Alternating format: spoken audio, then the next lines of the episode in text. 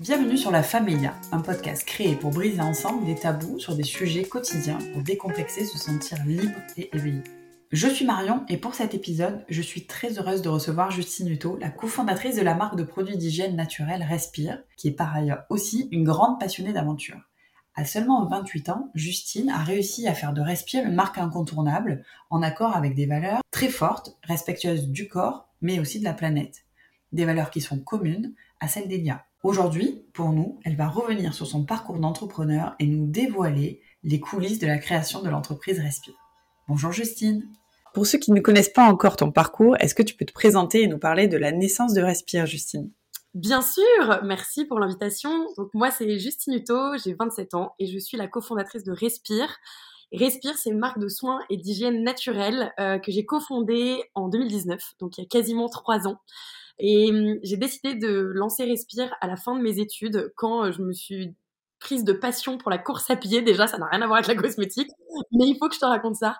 Je me suis passionnée par la course à pied, les semi-marathons, les marathons, les ultra-trails. Et, j'étais rentrée dans cette course à la médaille à vouloir toujours courir plus et de plus longues distances. Et à un moment, j'ai été complètement arrêtée dans cette euh, course folle à la médaille. J'ai eu une douche froide parce qu'on m'a détecté une tumeur bénigne à la poitrine. Alors c'est bénin, mais quand on nous annonce le mot tumeur, surtout que j'avais 23 ans, j'ai complètement flippé. Et c'est ça qui m'a fait remettre en question plein de choses dans ma vie, dans mon hygiène de vie, dans mon alimentation, dans les produits d'hygiène que j'appliquais sur mon corps au quotidien. Et notamment dans les déodorants, puisque c'est un produit qu'on applique sous les aisselles tous les matins pendant des années et des années, et on ne sait pas vraiment ce qu'il y a dedans.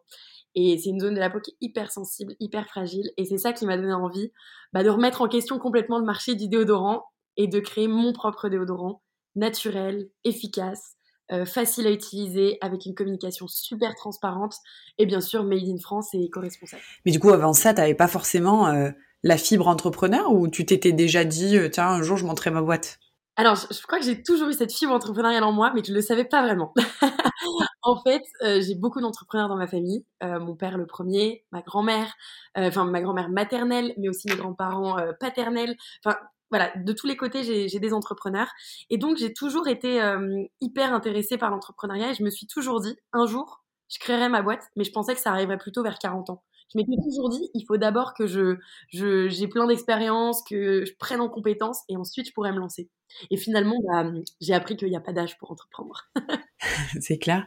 Et du coup, quand tu t'es lancé, quelles ont été finalement les différentes étapes dans la construction de Respire? Est-ce que tu t'es levé le matin, t'as dit c'est bon, go, on y va, t'as pas réfléchi, et tu t'es finalement, un peu comme moi avec Elia, pas vraiment rendu compte que tu étais en train de monter une, société, une boîte, quoi, ou, euh, ça a été plus euh, plus progressif? Hmm, C'est une bonne question. Je ne sais même pas dire si ça a été d'un coup ou progressif. Je pense que ça a été un mix entre les deux, parce que déjà, j'ai rencontré Thomas, qui est mon cofondateur. Donc, c'est la particularité de Respire. On est deux cofondateurs. Et Thomas, c'est vraiment, donc, il a un an de plus que moi. Il, a fait euh, HEC Paris euh, entrepreneur. Donc, en fait, avec cette filière entrepreneur, il avait vraiment acquis des compétences euh, pour l'entrepreneuriat. Et c'est lui qui m'a plus donné cette impulsion qu'on se lance. En fait, j'en rêvais, mais je crois qu'il fallait vraiment que je me sente soutenue, enfin soutenue, appuyée et que et que lui puisse me donner un peu les clés que je pensais ne pas avoir. Alors finalement, euh, quand on se lance, on n'a jamais toutes les clés et on les trouve au fur et à mesure. Mais donc d'abord il y a eu cette prise de décision d'y aller ensemble et ensuite bah, step, step by step il a fallu trouver chaque chose et donc la première chose c'était ok on veut lancer un déodorant mais tous les deux on a fait des écoles de commerce on n'est pas chimiste on va pas créer le déodorant dans notre cuisine, faut qu'on trouve une docteure en pharma ou un laboratoire pour nous aider. Donc c'est ce qu'on a fait, on a arpenté euh, les rues de France, euh, on a sillonné avec nos petites voitures, je me rappelle, je, retrouvais les photos l'autre jour, c'est très drôle, c'était en 2018 et on allait rencontrer plein de labos. Et finalement, bah, c'est Véronique, une docteure en pharma qui a son laboratoire en Bretagne, qui a été touchée par mon histoire, qui nous a fait confiance et qui a accepté de nous accompagner. Et donc ça, ça a été euh, la première étape un peu cruciale, j'ai envie de dire. C'est génial. Et du coup, en parlant d'étapes, entre la naissance de l'idée, là, tu nous as expliqué un petit peu comment est-ce que tu as trouvé euh, ton labo. C'est marrant parce que ça nous fait penser, ça me fait penser un petit peu à l'histoire d'Elia où on est parti d'une problématique, d'un besoin. Et puis, petit à petit, on est allé construire le produit idéal en faisant appel à des euh, chercheurs en bactériologie, en faisant appel à euh, des gynécologues, des sages-femmes. Et en fait, tu passes dans un secteur que tu ne connais pas du tout au final à un secteur dont tu deviens presque expert parce que c'est l'essence même de ta, de ta société et tu peux pas vendre un produit que tu ne connais pas. Donc, quelles ont été les étapes après finalement euh, cette première grande étape de trouver euh, un labo et, quelqu'un qui puisse certifier ton produit, quoi. Alors comme tu le dis, tout comme toi, tu es devenue experte des culottes menstruelles, je suis devenue experte du déodorant. Il n'y avait plus aucun tabou. Dès que je sortais en soirée, je parlais de déodorant, d'essai, de. Tout comme toi, tu parles de flux, de, de plein de choses. Donc en fait, déjà en tant qu'entrepreneur, ouais, on devient passionné par notre sujet et on le maîtrise à la perfection. Et puis, il a fallu, du coup, ce que je disais en soirée, mais en fait, il a fallu que j'en parle à des gens, donc pas qu'en soirée, il a fallu que j'en parle autour de moi, que je m'assure que c'était un projet qui répondait pas uniquement à mes besoins, mais aux besoins d'autres personnes. Et donc, euh, j'en ai parlé sur les réseaux sociaux. Et en fait, j'avais déjà une petite communauté qui me suivait à l'époque pour ma passion pour la course à pied, puisque je m'appelais Justin Ren à l'époque sur Instagram, donc me suivait euh, dans ma course au marathon. Euh, et en fait, je leur en ai parlé, je leur ai dit, je me lance dans l'entrepreneuriat. Ça s'appelle Respire. Je vous dis pas ce que c'est, mais est-ce que vous accepteriez de m'aider, de venir me rencontrer et qu'on en parle ensemble? En fait, j'ai eu tellement de soutien, c'était incroyable. Du coup, j'ai, ça faisait du bouche à oreille, les gens en parlaient entre eux, et du coup, en fait, il y a de plus en plus de, de personnes de notre génération qui sont intéressées par l'entrepreneuriat et qui venaient me rencontrer dans mon espace de coworking. Alors, personne n'avait jamais entendu parler de Respire pour m'aider et parler de mon déodorant. Donc, alors, ils repartaient chez eux avec le petit échantillon, ils testaient ma formule. C'était hyper drôle. Enfin, en vrai, c'était fait euh, complètement à la mano. Et, euh, et ça m'a beaucoup aidé. Et cette communauté, elle s'est construite comme ça. À la base, ça s'appelait le Respire Club, euh, où je, récupérais les numéros de tout le monde. J'avais créé un groupe WhatsApp avec euh, toutes les personnes de cette communauté pour pouvoir échanger avec eux et leur envoyer des photos de mon déo, des photos de mon packaging, de mon design, euh, des idées de parfum. Et en fait, ils me répondaient, ils me donnaient vraiment leur avis. Et c'était c'est tellement précieux d'avoir les avis d'une communauté de personnes qui sont des futurs consommateurs. Et donc finalement, ça c'était l'origine de base, créer cette communauté. Mais on en a aujourd'hui cette communauté, elle s'appelle plus le Respire Club, elle s'appelle La Ruche, et c'est euh, plusieurs centaines de personnes. Et c'est amené à grandir avec, je l'espère, un jour plusieurs dizaines de milliers de personnes.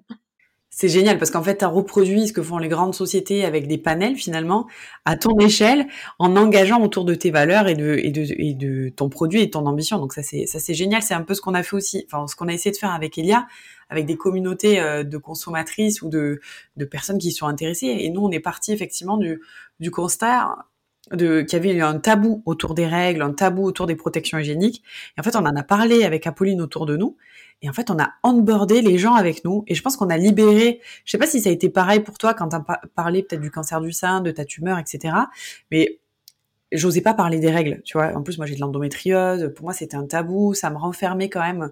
Euh, ça me renfermait beaucoup, tu vois, en société. Euh, je refusais beaucoup de soirées, etc. Et puis le jour où j'ai commencé à en parler, en fait, je me suis rendu compte que j'étais pas la seule. Et en fait, le produit a intéressé au-delà de sa fonction. Les gens se sont dit, euh, bah, ok, elle va proposer un produit qui est totalement innovant parce que ça n'existait pas sur le marché, enfin sur le marché, sur du Made in France, de la lingerie, etc. Ça commence à arriver des États-Unis. Mais au-delà de ça, on a quelque chose à partager et on va construire une histoire ensemble parce que de toute façon, l'histoire nous touche. Et j'ai trouvé ça euh, génial et c'est ce que c'est ce à quoi ça me fait penser quand je t'entends euh, aujourd'hui, quoi. Donc euh, donc c'est cool. Et du coup, est-ce que pour toi, ça a été le plus grand facteur de réussite de la marque de créer cette communauté? Ou est-ce que tu en as d'autres que tu veux bien nous partager? Alors en tout cas, c'est, c'est, je, dis souvent, je dis comme ça, la communauté chez Respire, c'est la clé du succès. C'est vraiment elle qui nous a porté et qui continue de nous porter aujourd'hui au quotidien. Euh, parce que cette communauté, donc ce que je te disais, c'est qu'on a co-créé avec elle. Mais après ça, nous, on s'est lancé via un crowdfunding, donc une campagne de financement participatif. Et cette campagne, en fait, on prévendait le déodorant. Donc, à part les quelques personnes de cette communauté qui avaient testé le déo, personne l'avait testé. Et tout le monde se basait uniquement sur ce que moi je disais, que c'était un super déodorant. Euh, donc, en fait, personne l'avait testé. Et du coup, c'était vraiment sur ce que moi je disais. Donc, j'ai créé une vidéo face caméra euh, de, de, deux minutes où je raconte mon histoire, mon projet, mon parcours. Et en fait, cette vidéo, elle a tellement buzzé sur les réseaux sociaux parce que, comme tu le dis, c'est un sujet qui touche tellement de personnes finalement. Euh, bah, toi, euh, les règles, et moi, la transpiration, le mettre du déodorant, ça touche tellement de monde que finalement, cette vidéo, elle a fait le buzz, elle a fait 3 euh, millions de vues sur les réseaux sociaux, ça a été complètement dingue. Et c'est grâce à cette communauté de base qui a fait du bouche à oreille, qui a partagé cette vidéo euh, massivement, qui a précommandé le déodorant. Et donc, ce crowdfunding nous a permis, tu vois, de lever 250 000 euros, de prévendre 31 000 déodorants en un mois. Ça a été complètement fou. Enfin, moi, je m'y attendais pas du tout est-ce qu'on on prévende autant de, de, produits. Et donc cette communauté, tu vois, elle a été là à chaque étape de Respire et au moment du lancement euh, de Respire, donc le, site internet qu'on a lancé en mai 2019, la communauté, elle était au rendez-vous et on a livré les 21 000 déodorants en même temps. Imagine-toi 21 000 déos qui arrivent en même temps chez les consommateurs. Et la plupart, c'était des gens qui nous avaient connus via les réseaux sociaux, donc des personnes aptes à faire des photos, à poster sur les réseaux sociaux. Et en fait, ce qui a été fou, c'est qu'à ce moment-là, j'ai vu une déferlante de, photos de déodorants sur mon feed Instagram avec Respire tagué. Donc c'était un, énorme challenge de me dire les gens vont prendre leur déo en photo, mais en fait, ils le faisaient. Ils le faisaient pourquoi? Pas pour dire j'utilise ce déo, mais pour dire je suis complètement en adéquation avec les valeurs de la marque et je soutiens la marque et je suis un ambassadeur de la marque. Et donc cette communauté, elle est, elle est magique parce que ça, c'est le début de Respire que je te raconte. Mais maintenant, au bout de deux ans et demi, elle continue de faire ça. Je reçois des photos tous les jours. Maintenant, c'est plus que du déodorant. On a du shampoing solide, on a du dentifrice, on a des, crèmes pour le corps, pour le visage, savon, gel douche, enfin, tout type de produits, même des crèmes solaires. Et on a une vingtaine de produits. Et aujourd'hui, on a des gens de notre communauté qui ont une salle de bain remplie de produits Respire. Et donc, je vois les magnifiques photos sur les réseaux sociaux de salles de bain remplies de produits Respire. Et c'est génial. Et c'est cette communauté qui continue gratuitement, tu vois, de, de faire des photos, d'en parler autour d'elle, de faire du bouche à oreille. Et, puis, je te, parlais de ça, cette communauté qui aujourd'hui a grandi, ce côté Respire Club qu'on a fait au début, qui était la communauté de co-création, qui s'appelle aujourd'hui La Ruche. Donc, c'est une communauté dans la communauté. Concrètement, c'est un compte Instagram privé où euh, on accepte les personnes euh, uniquement après avoir passé un petit questionnaire. Alors au tout début, il fallait faire une candidature pour montrer à quel point tu es motivé de faire partie de la ruche Respire. Et donc aujourd'hui, c'est 400 personnes qui sont des consommateurs Respire et qui participent complètement à la co-création Respire. Ils testent tous nos produits avant qu'on les sorte sur le marché. Et ce qui est génial, c'est que ça nous permet aujourd'hui de sortir les produits uniquement quand on sait qu'ils ont été approuvés. Et donc, je suis même à deux doigts de créer un label, tu vois, certifié par la ruche, approuvé par la ruche. Parce que ça, rajoute quelque chose à ton produit. On sait qu'il a été approuvé par des personnes. Et en plus, il faut savoir que ces consommateurs, ils sont hyper exigeants. Donc tu leur fais tester les produits et parfois ils aiment vraiment pas, ils te le notent à 1 sur 5 et nous on sort pas le produit tant qu'il n'a pas été noté 4.5 sur 5 par minimum 80 personnes. Donc euh, souvent, il y a du retravail.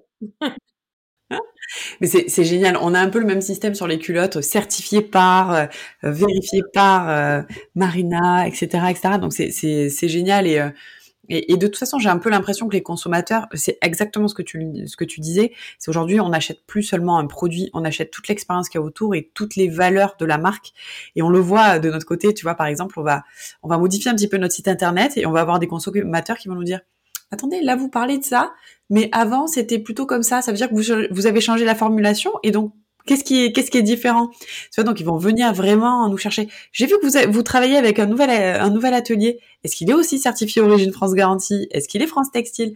Donc il y a un engagement qui est hyper fort et ça c'est génial. Alors après c'est pas du forcément du mass market en tout cas pour nous aujourd'hui, mais la base des clients euh, Elia, c'est des gens qui viennent pour le produit, pour la qualité du produit, mais aussi pour les, valeurs. Et ça c'est plutôt euh, génial et c'est ce qui peut faire peur en tout cas au début. Tu vois, tu parlais de la masse de, photos que tu as reçues sur les réseaux sociaux nous, on a un peu eu la même chose au lancement avec Apolline. On n'a pas fait de crowdfunding, on a tout lancé sur notre site. Nous, on était en parallèle de nos jobs. Apolline venait d'avoir son premier fils. Moi, j'étais enceinte euh, de ma première fille. Enfin bref, c'était voilà, ça nous a fait un peu peur en se disant mais qu'est-ce qu'on a fait? En fait, euh, on n'a jamais travaillé en B2C avec le consommateur final. Bah, en fait, ils vont nous aider à construire notre notre marque et ça c'était génial. Et, euh, et ils sont hyper attaché aux valeurs et, et, ça fait ça fait plaisir et je trouve que ça fait chaud au cœur et, et en tant qu'entrepreneur ça t'engage encore plus dans tes valeurs. Et, et, alors du coup en parlant de valeurs est-ce que tu peux me donner quelques valeurs euh, de Respire? Alors les valeurs de Respire je parlerai de bienveillance déjà. La bienveillance c'est hyper important. Euh, tu vois être dans l'accompagnement être dans tu vois nos produits, ils ont cette valeur aussi, enfin cette, euh, dimension éco-responsable. On a des produits solides dans notre gamme euh, qui sont zéro déchet et donc qui accompagnent clairement les consommateurs dans leur transition écologique. Et en fait, la transition écologique, c'est un vrai sujet. Tu vois, on, on a envie que de, de plus en plus de personnes bah, utilisent du solide, enlèvent le plastique de leur salle de bain. Mais il faut que le discours il soit pas anxiogène. Tu vois, t'as pas envie d'y aller et de passer à du solide quand le discours il est anxiogène et t'as l'impression que la planète euh, fonce droit dans le mur. Donc c'est toujours de la bienveillance. Voilà, on est dans la bienveillance à la fois envers nos produits, mais à la fois chacun envers notre corps. Euh, prendre soin de son corps, mais trouver aussi son bon équilibre. Enfin, je veux dire, faut pas manger des graines euh, tous les jours et, faire du sport tous les jours. Il y a un moment, il faut aussi être bienveillant et, trouver son équilibre et faire ce qui nous rend heureux au quotidien. Donc, je parlerai de bienveillance, je parlerai de transparence. Bien sûr, c'est depuis le début euh, hyper important, cette transparence, cette proximité, tu vois, d'aller montrer via les réseaux sociaux les coulisses de la marque, d'impliquer les consommateurs euh, justement dans, cette, la création de la marque et, ça crée beaucoup plus de transparence et donc beaucoup plus de confiance de la part des consommateurs dans le produit qu'ils vont consommer euh, in fine. Et euh, pour aller ajouter une troisième valeur, je dirais l'optimisme. Moi, je suis hyper optimiste dans la vie. Euh, J'adore les good vibes, tu vois, me dire que, que, que, voilà, tout va bien se passer. Et puis, si ça se passe mal, c'est parce que tout arrive pour une raison. Et, et voilà, on va changer de chemin et ça se passera bien. Et donc, rester optimiste, en fait, peu importe la situation. Euh, soyez optimiste parce que dès qu'on est défaitiste euh, ou pessimiste, peu importe, on se mine un peu le moral et, ça, nous, ça nous consomme trop d'énergie. bah, T'as as complètement raison, c'est clair. Et même pendant la crise du Covid, tu vois, tu restes positif et tu arrives à construire des choses parce que finalement, 2019 euh, Respire, c'est au lancement de, enfin la veille des, confinements, etc. Et c'était pareil pour nous euh, sur Elia. Et donc, c'est vrai que c'est c'est plutôt une force. Et alors du coup, quel regard aujourd'hui tu as sur le marché les perspectives d'évolution? Et est-ce que c'est euh, c'est compliqué de faire de la clean beauty 100% euh, made in France avec tes valeurs aujourd'hui euh, sur le marché et pourquoi? Je t'ai mis deux questions en une. aujourd'hui, en fait, la clean beauty, c'est vrai que nous, on, fait partie des jeunes marques qui, qui, sont arrivées sur ce, sur ce sujet un peu de la clean beauty. Il y en a de plus en plus. Il y en avait déjà sur le marché peut-être moins vocal. Nous, on est arrivé massivement, on a parlé très fort de clean duty. Et, et en fait, il y a quelques années, tu vois, il y a trois ans, c'était encore un nice to have. Aujourd'hui, quand tu regardes le marché, c'est encore un nice to have, mais en fait, ça devient clairement un must-have.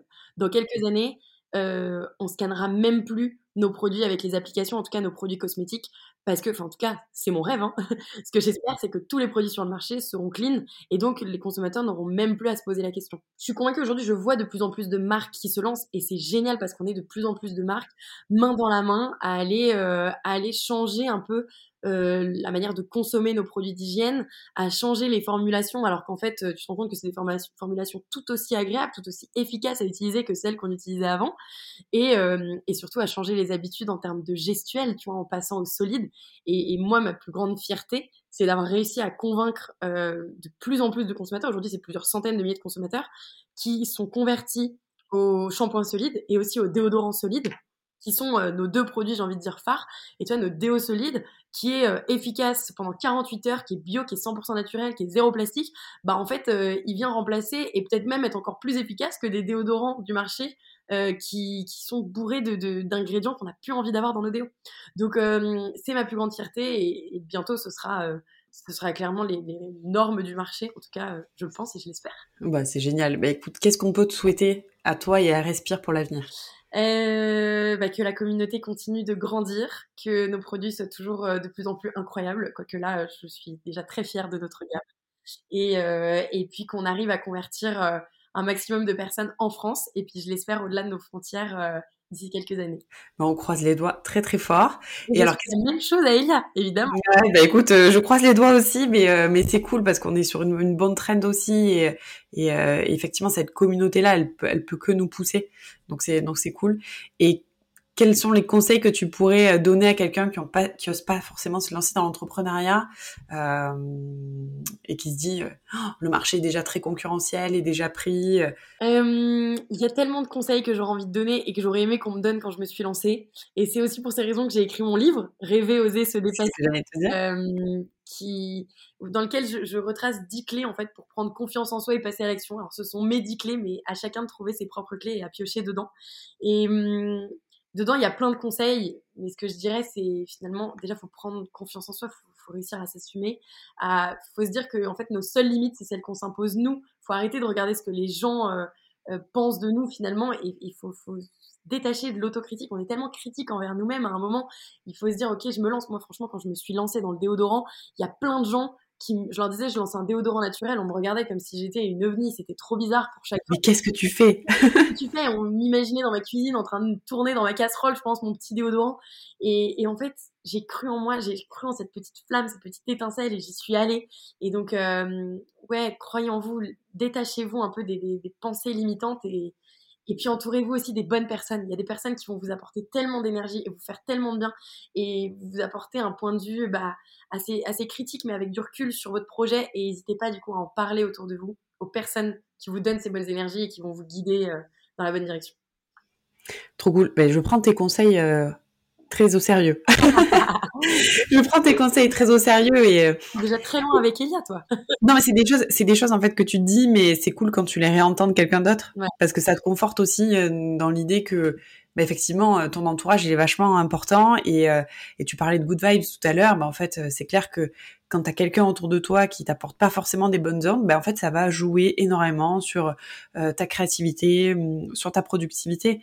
Et c'est vrai que je pense que c'est le meilleur conseil que tu peux tu puisses donner. C'est on peut aller très vite tout seul, mais très très loin. C'est bateau comme comme phrase, mais très très loin avec les avec les autres.